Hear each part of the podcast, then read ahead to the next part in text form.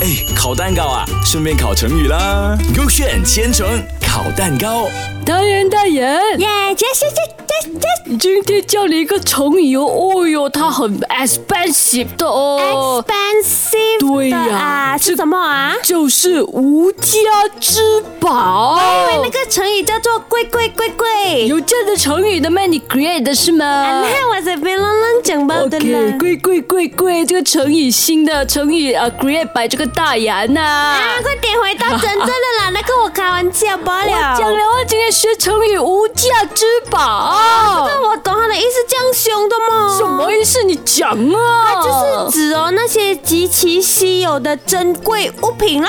为了厉害，你要 K A 还是 K B？哎，我选 K A 啦。 OK，这样你开心哦。 OK，有一天呢，阿东和他的朋友在公园打曼玩耍的时候嘞嗯哼在沙堆里面就挖到一个在市面上没有卖的那个玩具哦。哎呦然后阿东嘞就跟他的朋友每次在其他小朋友的面前炫耀，哈哈哈你没有这个玩具。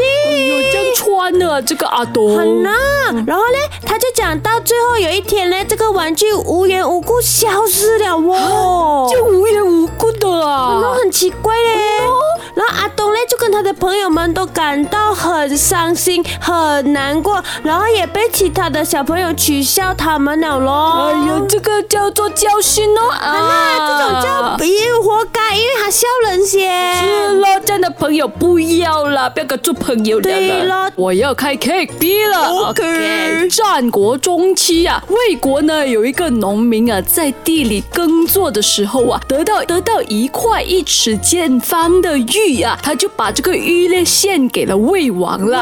哦啊，然后他这个魏王呢叫老玉公鉴定啊，呃，老玉公说恭喜大王得到了一块罕见的宝玉，然后嘞，然后嘞，然然后后这个魏王问哦，这块玉值多少钱呢？多少钱？我相信一定很贵很贵的哦。对，所以这个老玉公就说，有钱呐、也买不到的，用五座城池的代价也只能看一下而已啊。所以这个魏王大喜，重赏了这个献玉的人了。